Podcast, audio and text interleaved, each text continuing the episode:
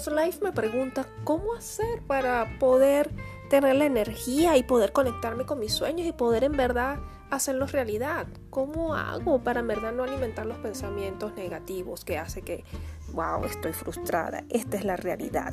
No hay tiempo para soñar, no hay tiempo para dedicarle a mis proyectos, a mi vida, todo hay que resolver y poner a los demás de primero. Sí. ¿Cómo sacar energía a un cuerpo cansado? Te invito a que te quedes en este episodio porque te voy a dar algunos tips para que puedas potenciarte.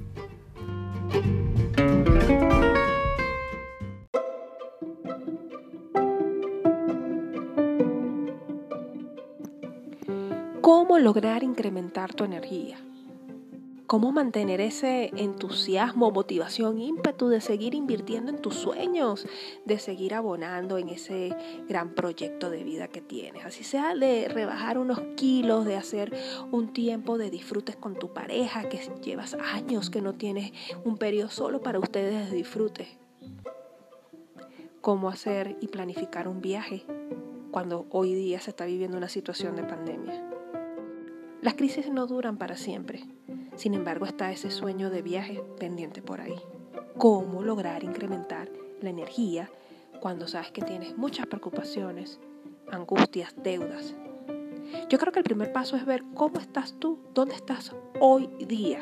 Y cuando digo cómo estás y dónde estás, es como hacer un chequeo de cómo está tu mente, cómo está tus emociones y cómo está tu cuerpo.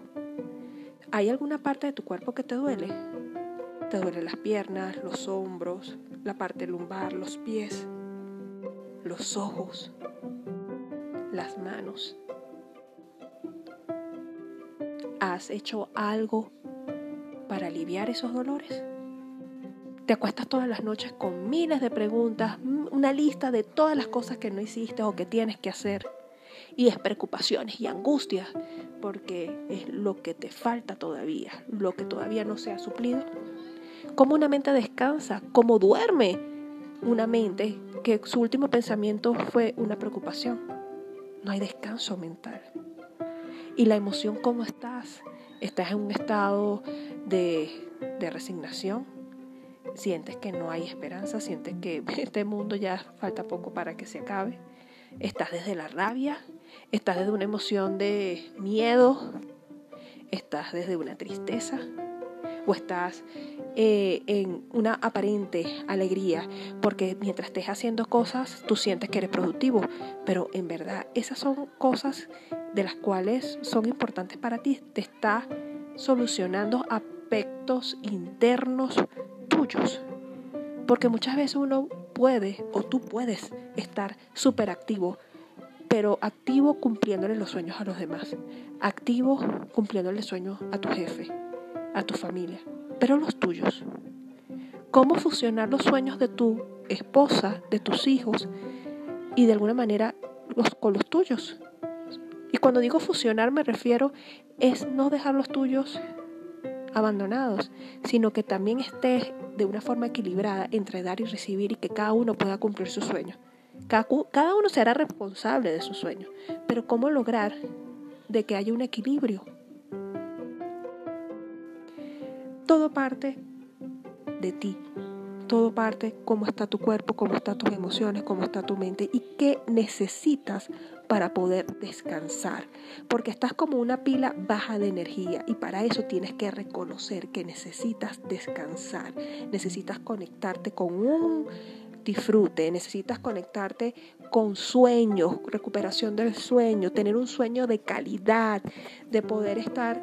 Eh, con la paz y la tranquilidad en tu mente y que de alguna manera puedas drenar mediante ejercicios, actividades recreativas, que tu cuerpo sienta que se está relajando y soltando todas esas eh, calorías, toda esa energía que, que muchas veces, producto de la tensión, del estrés, no sabes cómo drenarla. Entonces el primer paso, hacer un escaneo de tu cuerpo, de tu mente y de tus emociones. Otro tips es qué deseas realmente hacer. ¿Amas lo que haces? ¿Cuál es tu proyecto? ¿En verdad te gusta? ¿En verdad lo anhelas? Porque si lo tienes claro, ese va a ser un factor que te va a impulsar, te va a energizar, porque estás claro lo que tú quieres y sabes que lo amas. Y cuando hay verdadero amor, no hay nada que te lo impida. Dirás, si quieres, puedes. Pero si dices, sí quiero, pero no puedo, realmente lo que está en el fondo es buscar o estás buscando sobreprotección. Pero eso lo, va a ser un tema para el próximo episodio. no te lo pierdas. Entonces, el siguiente paso es eso, que logres identificar en verdad cuál es tu gran sueño y que veas si realmente lo amas, lo anhelas, porque si lo anhelas, créeme que vas a buscar el tiempo, el momento preciso para hacerlo realidad, porque es lo que te va a ser tu motor, tu fuente eh, de energía, entonces, para eso también te recomiendo eh, a que escuches el episodio Eso pasó de repente, porque creo que te va a complementar mucho con este episodio.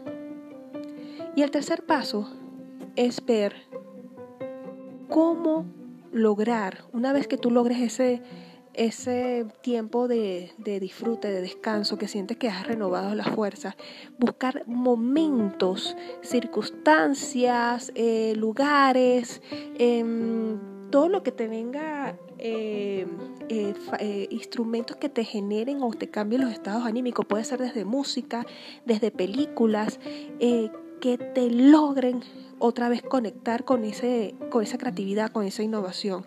Tal vez dirás, bueno, es que me, cuando escucho esta música de tal artista, mira, yo podré estar triste, pero cuando lo escucho me potencio. Bueno, vuelve a retomar eso. Es buscar lo que se llama los anclajes, anclajes de, de, pensamientos potenciadores, que en verdad que te logren energizar. Tal vez es una película, tal vez es un tipo incluso de, de personas. Y ahí va con el otro tip, cómo está tu entorno, con quién te relacionas.